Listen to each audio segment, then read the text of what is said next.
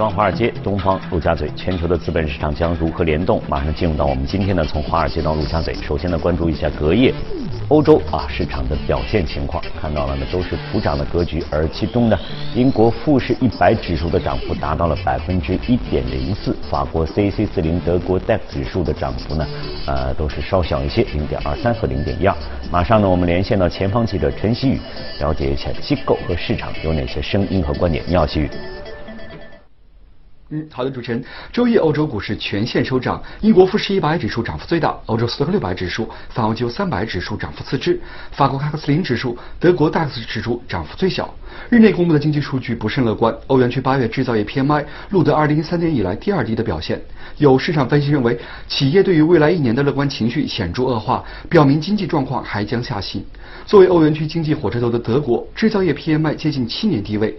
有经济学家指出，德国制造业目前不仅仅处于衰退，PMI 数据同样显示通缩的可能性正在上升。日内欧元对美元下跌近百分之零点二，至一点零九六九。北欧联合银行分析认为，欧洲央行下周大幅放宽货币政策的可能性正在刺激市场抛售欧元，预测欧元对美元年底可能跌至一点零八。深陷脱欧泥淖的英国也难以独善其身。八月制造业 PMI 已经跌至了七年来的最低。周一晚间，英国首相约翰逊在唐宁街针对脱欧发表讲话，称达成脱欧协议的几率正在上升，相信会在十月份的欧盟峰会上达成协议。他重申，在任何一种情况下都不会要求欧盟同意推迟脱欧协议。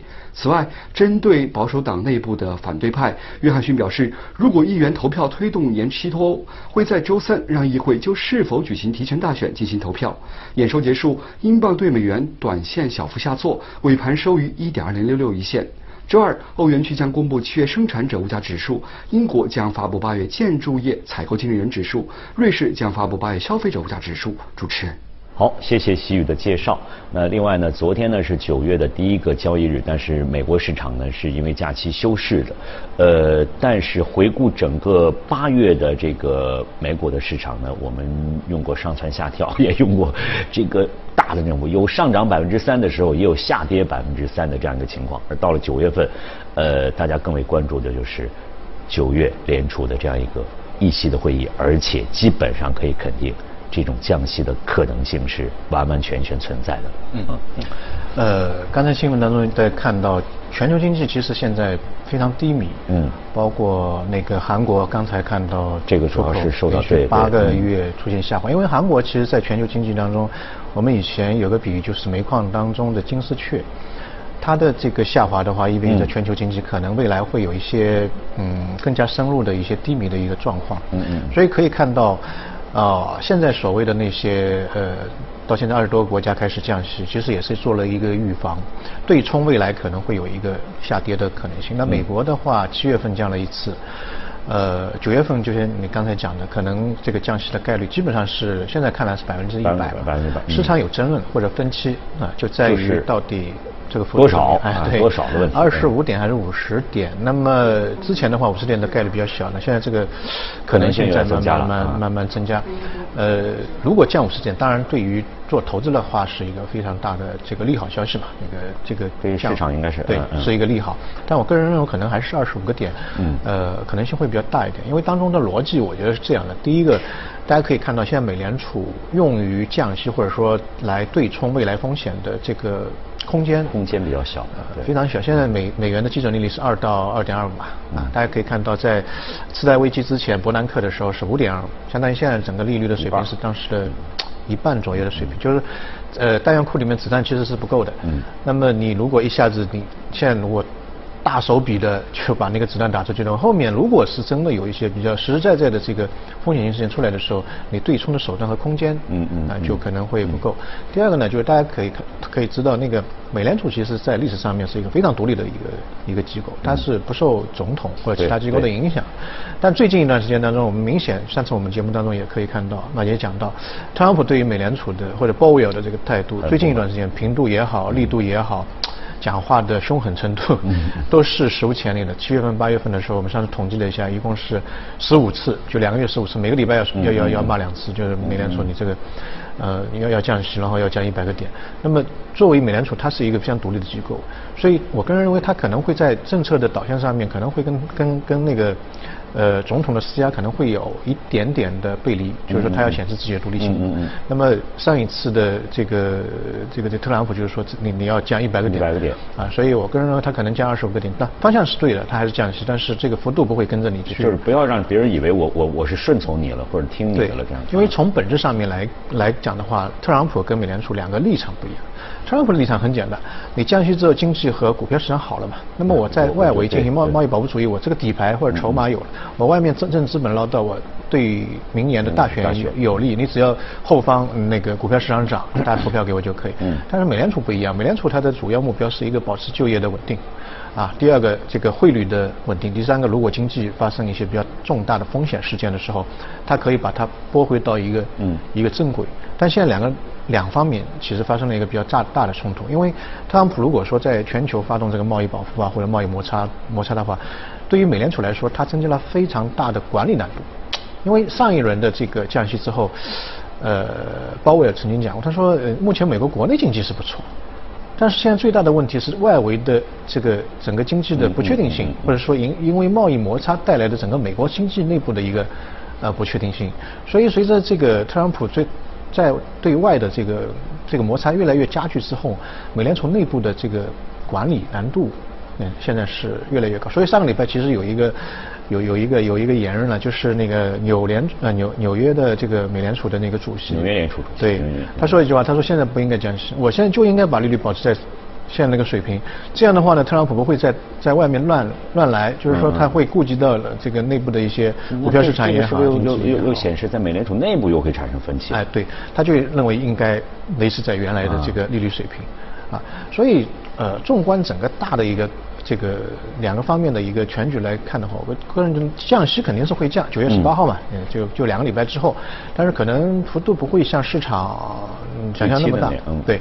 然后第二个，我觉得嗯嗯比较有意思的事情呢，就是说这一轮大家可以看到，以前历史上面只要美联储降息，美元降息，美元的指数对会走弱，因为呃货币的这个后面的坚强的这个后盾就是它的利率，嗯，你如果高息的话，大家都。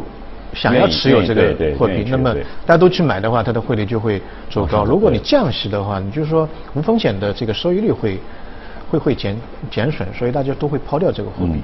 但是这一轮大家可以看到，七月份开始降息，反而美元走的特别强。下半年六月份到现在，美元的指数已经涨了百分之二点六七，就是一个月呃两两三个月吧。这个这个这个幅度，其实在过去的话呃非常少见。因为刚才我们在片子当中，我们的前方记者也介绍了这个欧元对对，包括英镑都是有有下行的这样一个一个一个。您您讲到那个点子上面了，其实美元指数大家拆开来看的话，最大的那个成分就是欧元，欧元占到美元指数的比例大概五十七点六，有就一半以上嘛。所以有的时候你去看。啊，美美国的经济数据不好，但是美元还在涨，原因在什么地方呢？因为 同样欧洲的这个数据更不好，更不好，所以比谁在不好当中更好一点点。我只要比你好一点，我的货币呃就会强一点。现在大家去看基本面，美国的基本面尽管最近一段时间当中出现了一些低迷，但是跟欧洲比起来还是好了很多。嗯嗯。上半年美国的 GDP 大概是增长是二点六嘛，欧洲一点三，也就是是欧洲的。两倍对吧？啊，两倍。第二个，呃，通胀的数据，美国现在的整个通胀数据大概是一点八，欧洲只有百分之一。嗯。如果去掉食品和能源，就叫核心通胀，美国已经到了二点二，那欧洲只有零点九。那通胀其实就经经济的这个活力嘛，或者说它的温度嘛。如果过高通胀，当然会产生问题。但如果很低的一个通胀率，就是说明经济在萎缩。对对。他不愿花钱，我越不花钱，未来越值钱。对。啊，所以 这两个经济体大家可以看到，美国的经济体相对来说比较健康，它百分之二是一个呃通胀的管理目标嘛，所以它是在一个比较理想的。我理解就是这个，虽然就是像您刚才说的这个，按理说我降息的话，美元的这个指数应该是走弱的，但是现在就是说，可能第一从这个鲍威尔来讲，就是说他他在七月份降息是说，我们现在可能还没到那种必须降息，只不过是一个预防性的一个。对。我们现在所处的环境跟以前可能不太一样。另外就回到刚才这个纽纽约联储的主席说，你你你再降。你再降，我就没法来应对这个。这个可能各方面的这个综合环境还是比较复杂的。咱们简单是是是，所以嗯，从这个货币的强弱来看，还有一个指标就是看央行的货币政策的这个未来的走向。嗯嗯嗯。其实现在大家去看，呃，特朗普是他非常强硬，要降息，而且幅度比较大。嗯但是作为美联储本身来讲的话，它其实相对来说还是比较。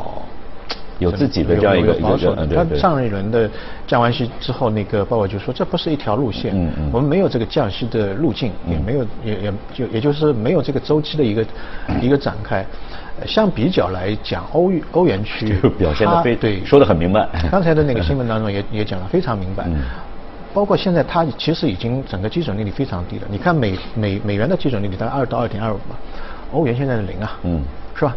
然后他的那个态度又非常的强硬，就是说未来欧元区还是一个宽松啊买债，第二个利率可能还是要往下调，那就变成负利率了，跟那个日本一样。日本一样。日本一样。所以你看两个货币放在桌面上的话。一个经济基本面好一点，另外一个还是处于在七个国家主要呃西方工业国当中，利率水平还是算是比较高的，甚至一排名一二。对，我我记得你在节目当中也跟我们说过，我们要有选择的，这个一个在负的，一个在零的，一个就算也不高，但最起码比它高吧。对，比它高。这个我我肯定要逐利的，我肯定要往高的这个地方走。哎，对。所以这个嗯，对于投资者来讲呢，很简单嘛，你我我这个判断就拍拍脑袋。基本面好，第二个你给我的回报率。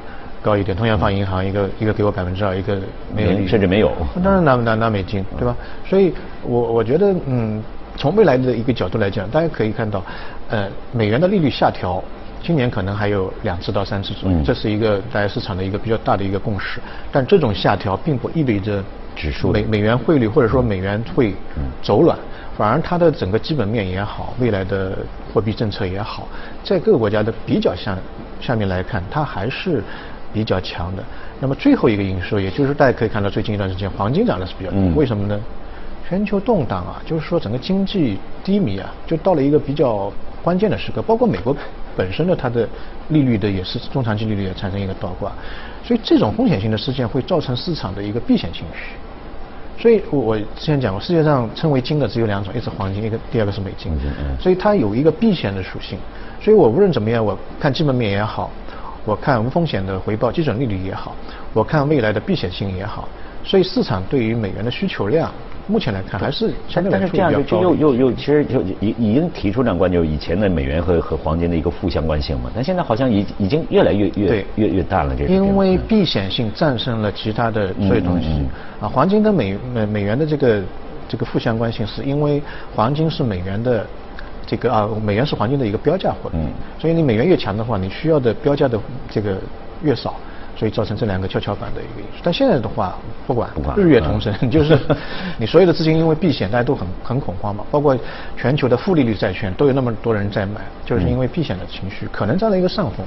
嗯嗯嗯，那在这种情况之下，这个我们对于这个市场的判断，比如说美元指数，就即使再次出现两到三次的这样一个降息的话，美元指数我们先可不一定会对随之而减。如果出现降息，如果市场的有一种共识认为，哎，美元要跌，呃，其实下拉的时候是一个配置美元或者说进行美元投资的一个，可能是一个短暂的一个机会，因为我们看美元指数技术分技技术走势的话，下面大概九十六左右，上面可能在一百左右，所以这个。区间的话，你你你低的时候，你可以稍微做一些做一些资产配置的一个储备，就把它当成跟黄金同等的一个地位，它是一个避险对冲。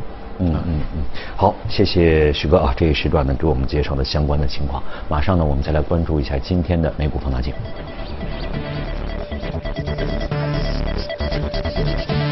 啊，今天的热股啊是这个诺斯啊，诺斯在军工方面的一个。啊，对对对，应该是军工方面，它是全球的第五大的这个军火商，然后第三大的那个呃军工的制造生产生产生产商生产商，因为这个贸易商跟生产商还是有点区别，他自己做也做做其他的做的贸易，忘了啊，其他品牌他也他也做，三九年的时候成立的，哦，这个特殊的时候，很很很久很久了，这个。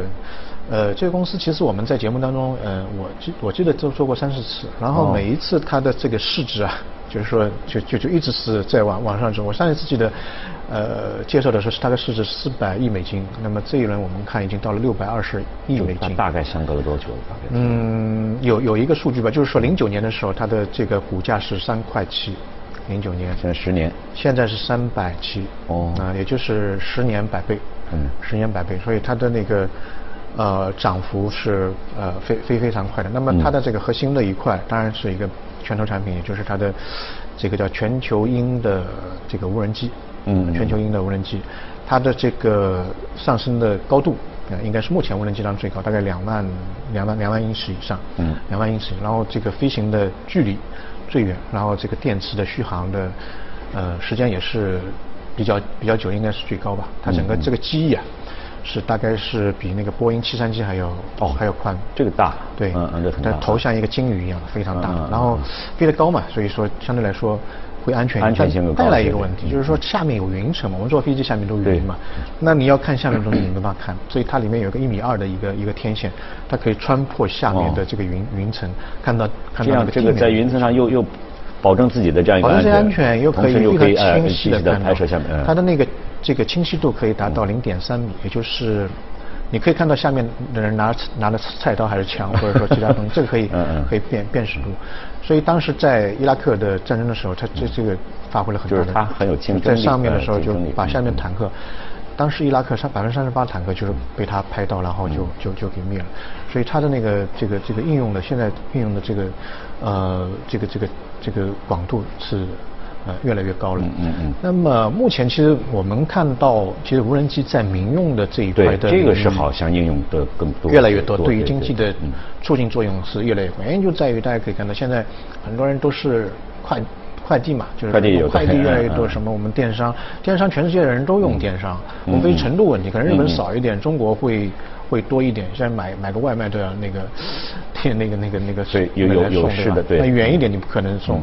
那只有通过那个飞机，但有一些山区啊特别远，或者说有一些地方就是不不容易到达。我们以前的话，一个快递的话，有一些江浙沪包邮，但为什么比较远的地方就不能包邮？因为啊，确实运送不是特别的方便，可能要三四天。但如果通过这个无人机运输的话，相对来说会呃整个时间上面会减减少百分之八十左右。之前那个顺丰有一个无人机，就是从这个水面上面就就就起来了。然后它的这个续航时间可以达到十个小时，五百斤的一个载重量，所以它到那边如果说只要一个水塘，它就可以可以降落。特别是那些山区啊，非常偏远，公路可能也没有。没有建立好，所以这个方面的这个我们可以看到它的这个民用的前景对。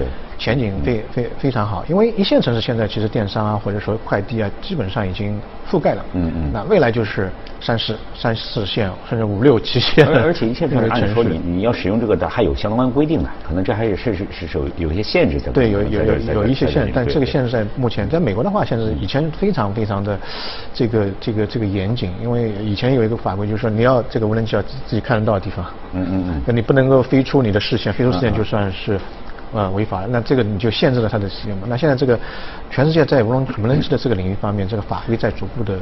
而且我了解，我我我因为以前也做过节目，了解过，有现在有很多，比如像像像这个地貌的勘探，对。地貌的勘探，然后这个农业的这个这个这方面的无人机的那个撒农药。啊，对对对啊，这个山林里面以前巡火有山林巡防员，嗯嗯，现在就不用了，他就直接无人机飞过去，通过乐感去看哪里有有没有可能有的火警。那么还有一些像最近用的比较多的就是这个电力啊，这个铁塔跟铁塔之间那个线，以前人工要去拍，然后去看哪哪个地方可能会有一些问题，像无人机就直接就这样这样撸过去。过去以前要七十分钟呢，现在十四分钟就可以可以完成。一个那个时间节省，第二个效率高，第三个精确度高。对对对对对，还有这个这个地形的这个这个这个。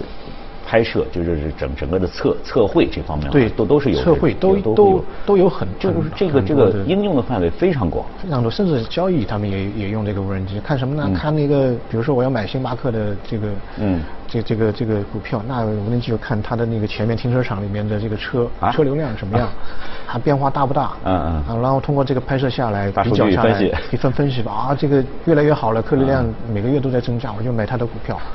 然后那个地矿什么都都会，它运用的范围啊非常大，包括现在看楼盘，你不用再去现场，就直接飞过去帮你看。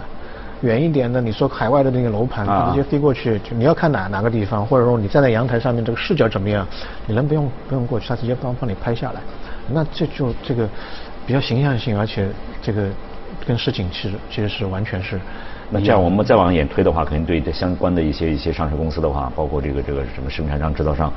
我们其实国内也有好多就是大家比较熟悉的、啊比较熟悉的这些。对，所以它大家可以看到民用这一块，它因为它可以超越人的这种极限，你不能爬那么高，对吧？所以看下来，包括现在那些婚礼的这个拍摄，拍摄对，也通过这样的图片非常漂亮，然后各个角度都可以放大缩小。